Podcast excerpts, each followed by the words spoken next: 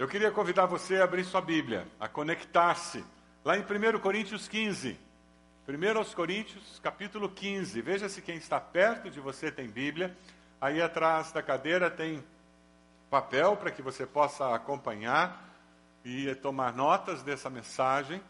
Você que está aí na internet, nós queremos que você também seja muito abençoado através dessa mensagem, que Deus fale ao seu coração de uma forma muito especial.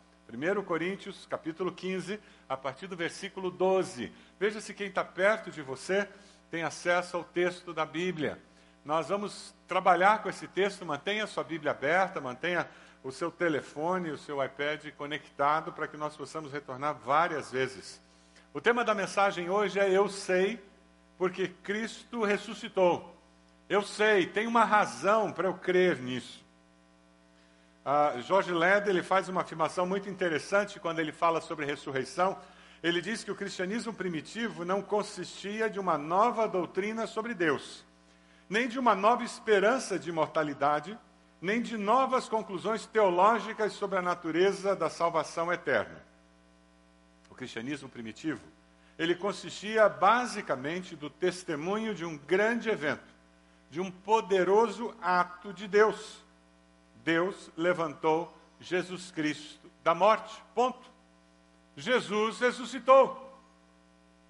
Essa era a essência da mensagem que os cristãos pregavam.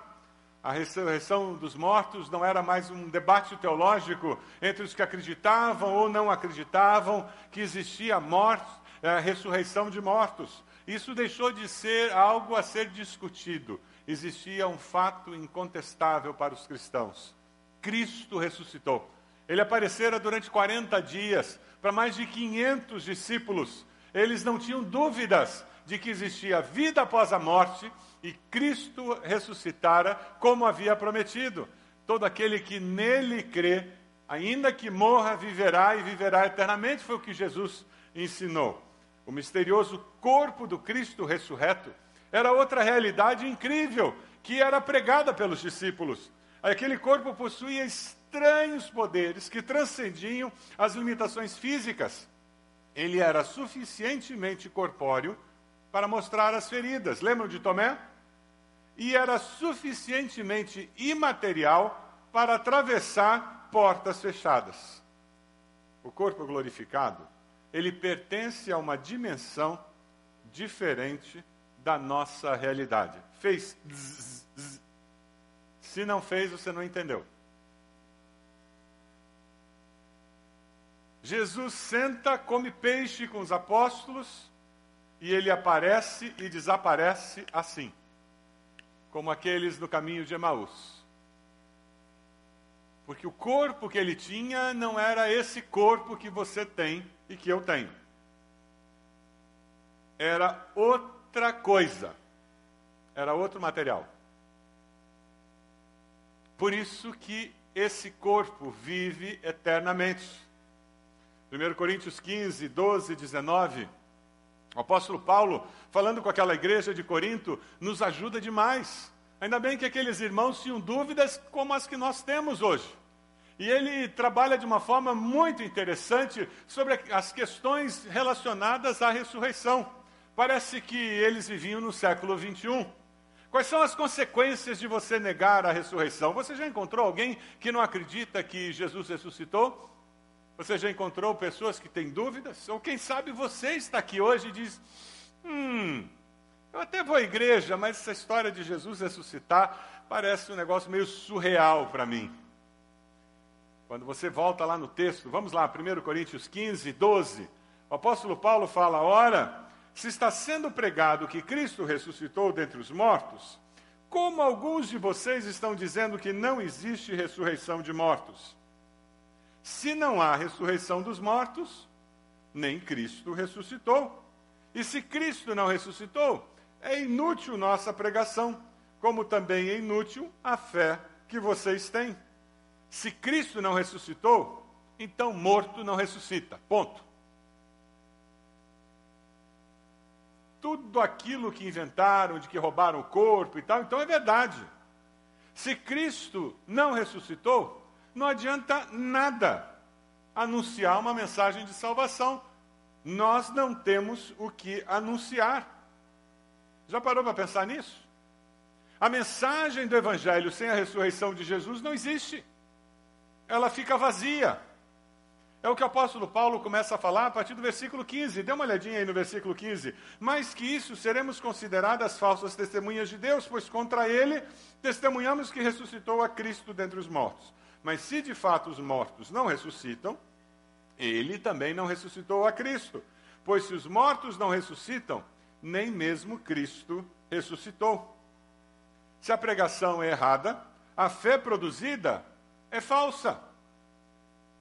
Se a pregação prega uma doutrina errada, produz uma fé falsa. E aqui nós temos um problema gravíssimo que tem a ver com a nossa cultura brasileira.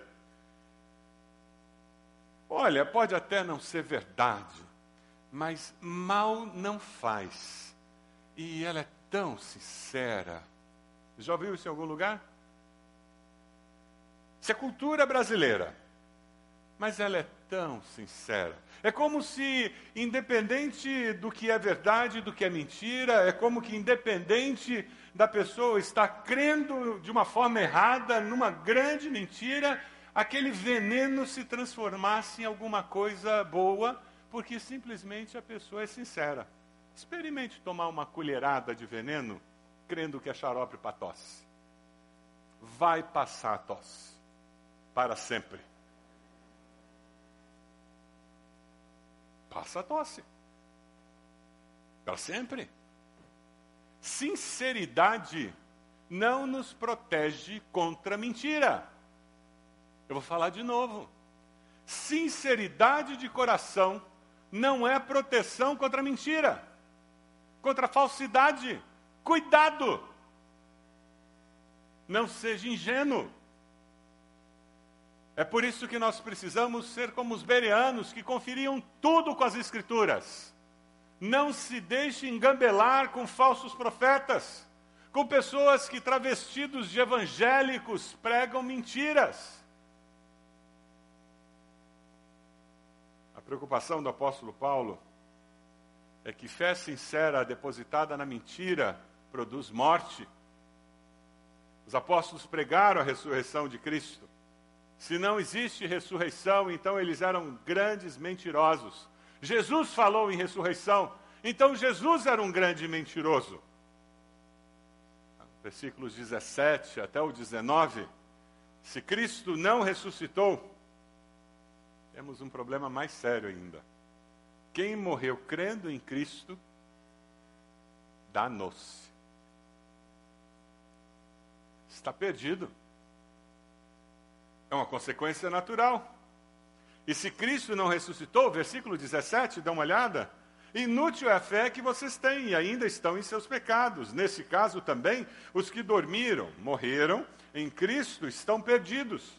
Se é somente para esta vida que temos esperança em Cristo, somos de todos os homens os mais dignos de compaixão.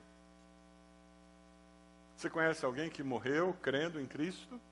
Na expectativa de ter ido para o céu, para as ruas de ouro, aquele lugar que não tem doença, não tem tristeza, não tem as lágrimas não rolariam mais no seu rosto. Se Cristo não ressuscitou, não existe esse lugar. Essa pessoa morreu sinceramente enganada. Aqueles que olham para Jesus apenas como um grande mestre de moral, um grande filósofo, um grande pensador, eles têm em Cristo a esperança apenas para essa vida, porque eles pensam que a vida é congelar, como se não existisse uma outra dimensão além da alma, do corpo, e como se naquele momento em que você foi congelado não tivesse acontecido a desconexão do espírito daquela massa corpórea o espírito que foi encontrar-se com Deus, segundo as Escrituras, não tem caminho de volta. Prepara-te para te encontrares com o teu Deus, que um dia para lá todos nós iremos. Prepara-te para te encontrares com o teu Deus.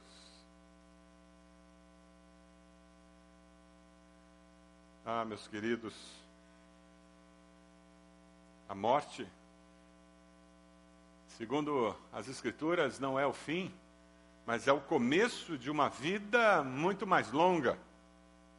No versículo 19, o apóstolo Paulo continua com esse arrazoado, dê uma olhadinha ali. Se é somente para essa vida que temos esperança em Cristo, somos de todos os homens os mais dignos de compaixão. Literalmente, nós poderíamos traduzir essa expressão dignos de compaixão por dignos de dó merecedores de piedade. Se tudo que eu olho é esta vida, eu sou digno de compaixão. Já compartilhei aqui que eu venho de uma família por parte de pai positivista. Três gerações atrás, tudo que a família do, do meu pai pensava era em matéria. E eu tenho em minha casa um discurso que foi feito no sepultamento do meu bisavô. Matéria, matéria, matéria. Tudo que aconteceu foi nessa vida, tudo que ele fez foi nessa vida e agora tudo se encerra. Que discurso vazio de sentido, vazio de esperança, vazio de conforto. Eu fico imaginando a viúva os filhos, as filhas que eram solteiras, ouvindo aquele discurso com o coração entristecido e tentando encontrar consolo, mas que consolo? Que consolo? Ah, mas o apóstolo Paulo continua nesse texto. E depois de argumentar contra aqueles que dizem que não há ressurreição, ele começa a construir o porquê. Porque é fundamental nós crermos na ressurreição. A diferença, a consequência que existe para aqueles que creem na ressurreição. Dá uma olhadinha no versículo 26. Vai aí, versículo 26. O último inimigo a ser destruído, quem é? É a morte. No presente, nenhum homem pode resistir o toque da morte, é verdade.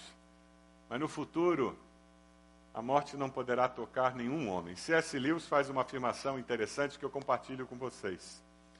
Ele usa uma imagem como se Jesus forçasse a porta. Ele diz: Jesus abriu à força a porta que estava fechada desde a morte do primeiro homem. Ele encontrou, enfrentou e derrotou o rei da morte. Aleluia! Tudo é diferente porque ele fez isso. Aleluia! Ele forçou a porta. Ele arrebentou aquela porta.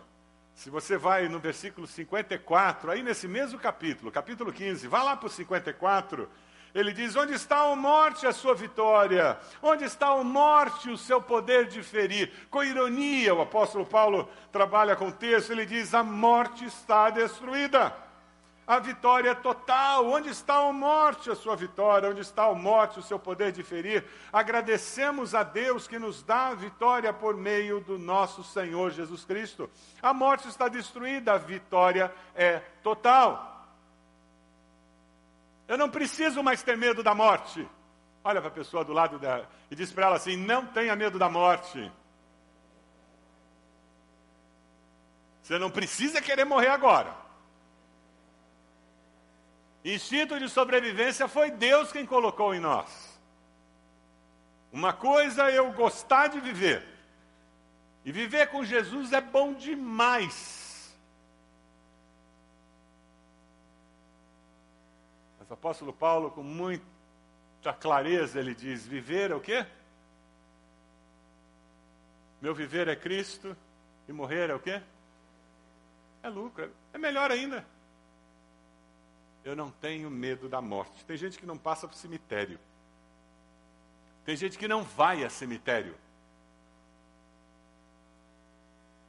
Tem gente que não vai a velório. Tem gente que não vai ao hospital. Porque o hospital lembra a morte. Precisa de terapia psicológica e terapia espiritual. Para se libertar em nome de Jesus desse traste isso é coisa do cão na sua vida. A Páscoa nos ajuda a viver essa liberdade. Salmo 23, com muita beleza. Davi nos diz que ainda que eu andasse pelo vale da sombra da morte, não temeria mal algum. Por quê? Quem é que está conosco? Quem? Quem aqui já andou no vale da sombra da morte? Levanta a mão aí. Quem não andou, prepare-se. Questão de tempo. Gente, é uma questão de tempo. Alguns andam pelo vale da sombra da morte, saem e tem mais uma chance de viver. Outros andam pelo vale da sombra da morte e vão se encontrar com Jesus. Amém? O único pré-requisito para morrer, sabe qual é? Está vivo. É a única coisa que precisa. Só morre quem está vivo, gente. Olha para a pessoa do lado com o canto do olho. Quem irá primeiro?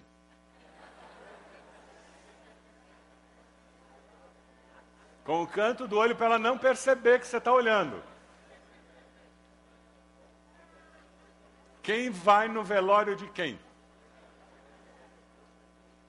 Aí você diz assim: Eu vou, prometo.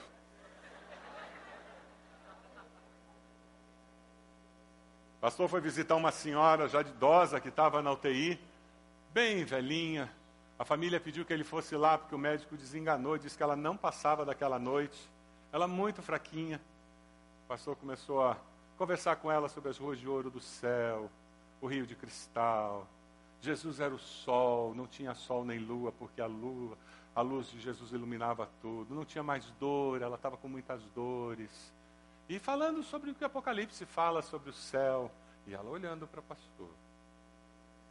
E dizendo sobre a bênção que ela teve de ter a família que ela teve, e de que aquele momento era um momento tão especial dela com o Senhor, e que o Senhor ia estar presente com ela, e que os anjos do Senhor vêm buscar aqueles que o amam, e o conduzem os que o amam até a presença do Senhor, e ela olhando para o pastor. Aí o pastor pegou na mão dela e disse: Vamos fazer uma oração, minha irmã. Ela disse: Vamos, pastor. E o pastor fez aquela oração de pastores que quase encomendou a alma, né? Quase encomendou. Não era extremunção, porque pastor não dá extremunção. Quando o pastor terminou de fazer a oração e disse amém, a velhinha disse: Ah, pastor, não quero ir embora, não, estou tão acostumadinha aqui. É natural que a gente não queira ir embora. A vida com Jesus é muito boa. Mas para quem conhece ao Senhor, não é natural ter medo de morrer. Não é natural viver com ansiedade com relação ao que vai acontecer depois da morte. nós temos a garantia de que quem morre em Cristo Jesus viverá e viverá eternamente. Aleluia! Dê uma olhadinha no versículo 20. O apóstolo Paulo, com muita propriedade, ele diz: Mas de fato Cristo ressuscitou dentre os mortos, sendo ele o quê? As primícias dentre aqueles que dormiram. Visto que a morte veio por meio de um só homem, também a ressurreição dos mortos veio por meio de um só homem.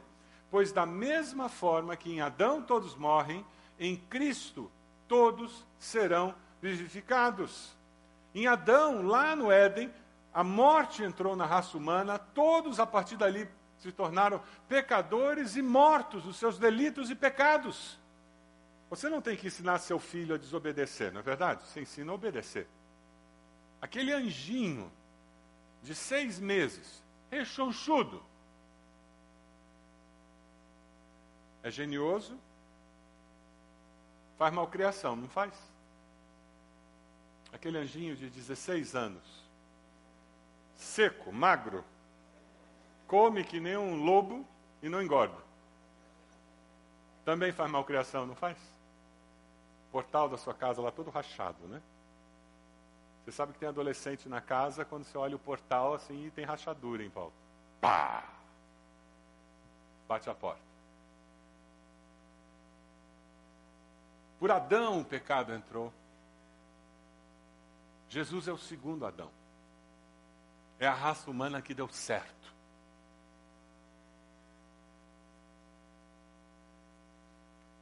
Jesus viveu como homem do jeito que Deus tinha planejado lá no Éden. Ele mostrou o projeto que Deus tinha. Sabe aquela história que você faz uma vez e diz: hum, deu pane, vamos tentar de novo? Veio Jesus. Aí Deus disse: agora funcionou. Cristo, segundo Adão, alguém que viveu numa dependência completa de Deus. Quando você aceita Cristo como Salvador, quando você é redimido pelo Senhor, você faz parte desse projeto de Deus, em que Ele cria o céu para você, para mim. O inferno não foi criado para o ser humano, foi criado para Satanás, para os demônios. Só vai para o inferno quem escolhe nessa vida não ir para o céu.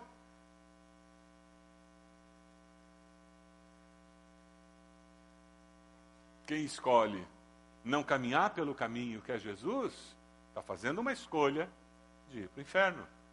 Não é Deus quem manda as pessoas para o inferno, Deus não manda ninguém para o inferno. São as pessoas que escolhem ir para o inferno, porque elas escolhem que não querem o caminho de Deus, que é Jesus.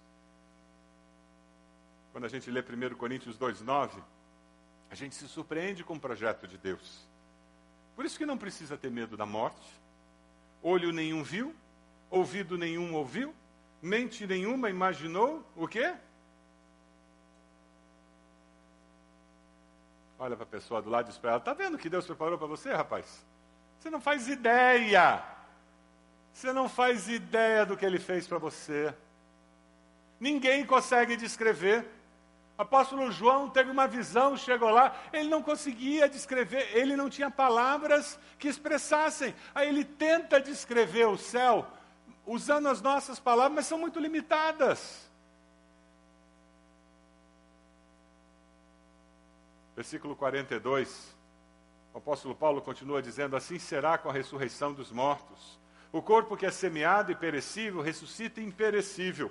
É semeado em desonra, ressuscita em glória. Semeado em fraqueza, ressuscita em poder. Semeado em corpo natural e ressuscita um corpo espiritual. Se há corpo natural, há também corpo espiritual. Você já ouviu falar de Lázaro, né? Lázaro, ele foi ressurreto por Jesus. Bacana? Quem já encontrou Lázaro por aí? Jesus reconstruiu todas as células, tendões, músculos, tudo do corpo humano de quatro dias. Estava podre, gente. Quatro dias. Jesus refez os olhos de Lázaro. Já parou para pensar nisso? Tinha formiguinha comendo o olho dele lá. Ele fez os órgãos internos, a pele.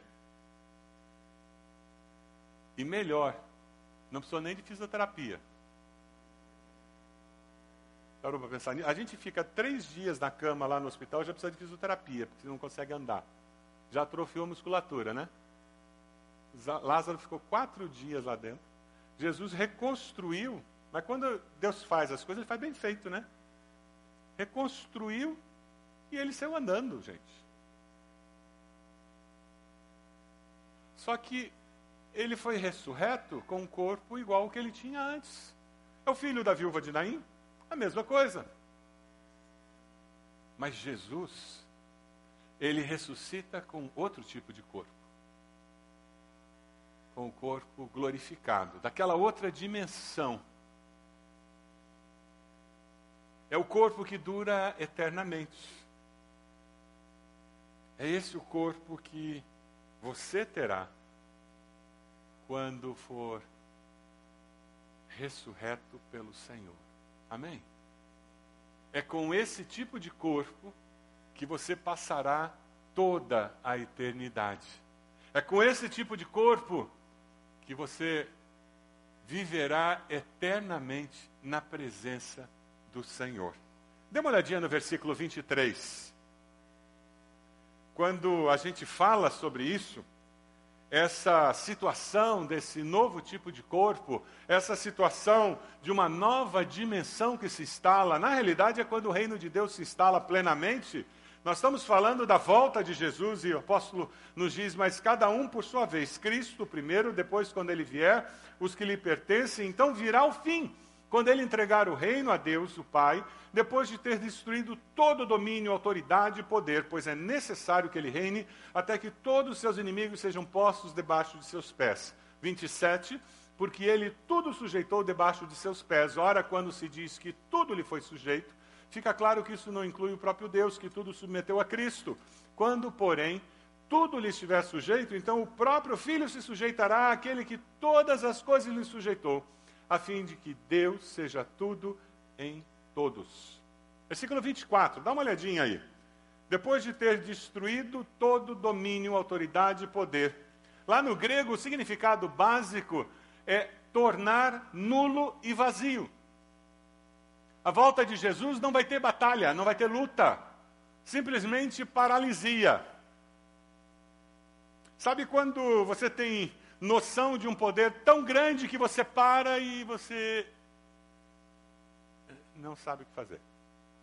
Recentemente, quem está fazendo o Clube da Bíblia, nós lemos a história de, de Davi e Golias, lembra? O que, que aconteceu? Golias era tão grande, tão forte, tão poderoso que o povo de Israel simplesmente travou. Ninguém fazia nada. E ele vinha de manhã, ele vinha à tarde e dizia: Quem vem? Não vai aparecer ninguém para lutar contra mim? E ninguém fazia nada. A diferença, a dimensão de poder, quando Jesus voltar, vai ser tão grande que simplesmente os poderes desse mundo vão ser paralisados pela presença de Jesus. Calvino fez uma afirmação que eu achei muito interessante, encontrei num comentário. Parece-nos às vezes que o mal vence, mas no clímax da história humana, Cristo reinará e reinará completamente. Será confirmado naquele dia o que Jesus disse aos seus discípulos antes de ascender aos céus. Foi-me dada toda a autoridade nos céus e na terra. É por isso que enquanto nós vivemos desse lado da morte, nós vivemos com senso de missão, com a certeza de que o nosso mestre tem poder e autoridade, nós vivemos com a segurança de que nada, nem ninguém, nem coisa alguma pode nos separar do amor de Deus que foi revelado em Cristo Jesus. É por isso que nós vivemos com a expectativa desse ajuste final da história. Lá nas Ilhas Fiji, eles têm uma prática quando morre um ente querido. A família vai até um despenhadeiro que existe na beira-mar e eles começam a gritar o nome do falecido. E eles gritam o nome do falecido dizendo: Volte. Paulo, volte. Paulo, volte. E o que acontece é que o eco começa a responder: Paulo, volte. Paulo, volte. E aquilo faz parte do processo de luto deles. É interessante porque você lê o Novo Testamento, aqueles discípulos no primeiro século, eles tinham um discurso que era feito permanentemente por eles. E esse discurso era Maranata, vem Jesus. Maranata, vem Jesus. Maranata, vem Jesus. Na hora do desalento, da dor, da tristeza. Maranata, vem Jesus. Porque eu sei que a vítima do Monte Calvário, ele está agora livre e à vontade. Porque ele é mais do que vencedor. Amém? Ele venceu a morte. John Blanchard fez uma afirmação que eu queria deixar com vocês. A história da Páscoa, ela não termina com o funeral mas sim com uma festa. Aleluia. E é assim que nós comemoramos a ressurreição do Senhor. Lá na Segunda Guerra, isso aconteceu na Inglaterra. Uma igreja estava decorada, mês de outubro, para o Dia de Ação de Graças. cheia de espigas de milho, e aquela igreja foi bombardeada. Sobrou muito pouca coisa de pé. O inverno chegou com a neve. Depois do inverno chegou a primavera. A neve derreteu. E adivinha o que aconteceu? No meio dos escombros, aquele prédio que não podia mais ser usado, começou a brotar pés de milho. E aquela igreja, que era uma pilha de pedras, de destroços, transformou-se numa plantação de milho. As bombas conseguiram derrubar aquele prédio. A demolição do prédio aconteceu. Mas ninguém conseguiu acabar com a vida que existia em cada grão de milho. Porque a vida sempre, a vida sempre é mais forte do que a morte. A vida sempre é mais forte do que a morte. A ressurreição de Jesus é a prova final de que a vida é mais forte do que a morte. Você pode abaixar sua cabeça? Fechar seus olhos? Existe temor no seu coração com relação à morte? Quando você pensa na sua morte? Quando você pensa na morte dos seus queridos? Quem sabe você anda com o luto travado, você está atolado ainda num processo de luto, e você precisa ir até os pés da cruz e dizer: Senhor, cura a minha alma. Me ajuda a aceitar o fato de que esse ente querido foi-se. Que o ciclo de vida desse ente querido acabou. Me ajude a aceitar o fato de que eu também vou ter um ciclo. E a viver esse ciclo com plenitude. Me ajude a enxergar com gratidão o fato de que tive durante tantos anos essa pessoa comigo. E a gratidão no meu coração. Olhar para a vida após a morte como um prêmio para aqueles que conhecem ao Senhor. Conforta meu coração e me ajude a prosseguir. Quem sabe você precisa colocar esse medo diante de Deus e dizer: Me liberte, Senhor, desse medo. Medo de perder entes queridos, medo da minha própria morte. Me ajude a viver com senso de missão nessa vida, aproveitando cada cumprindo o propósito do Senhor para a minha vida, para a minha existência. Coloque-se diante de Deus e consagre a sua vida ao Senhor, dizendo: Eu quero viver esperando a volta de Jesus.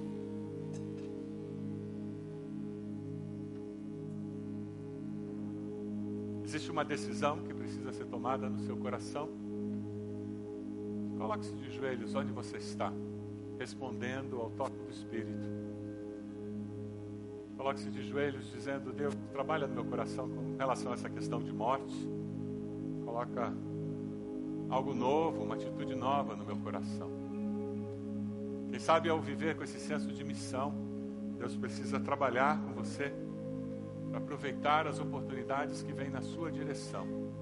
Coloque-se de joelhos onde você está, com esse gesto dizendo: Deus, eu respondo à tua palavra.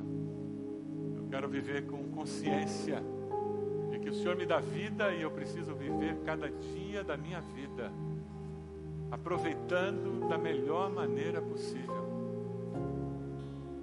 Quantas pessoas você conhece que não tem certeza de vida eterna?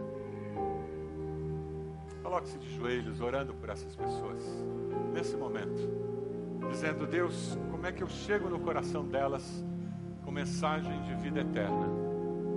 Como é que eu consigo tocar o coração delas com a certeza de que a vida e vida eterna com o Senhor Jesus? Coloque-se de joelhos e ore por essas pessoas, pedindo bênção de Deus sobre elas pedindo ação de Deus sobre as suas vidas. Ó Deus bendito, oramos, Senhor, em nome de Jesus, pedindo bênção do Senhor sobre essas pessoas que amamos e que ainda não te conhecem, que ainda não têm certeza de vida eterna em Cristo Jesus. Oramos, Senhor, por essas pessoas que ainda não experimentaram o teu amor e o teu cuidado, a tua bênção.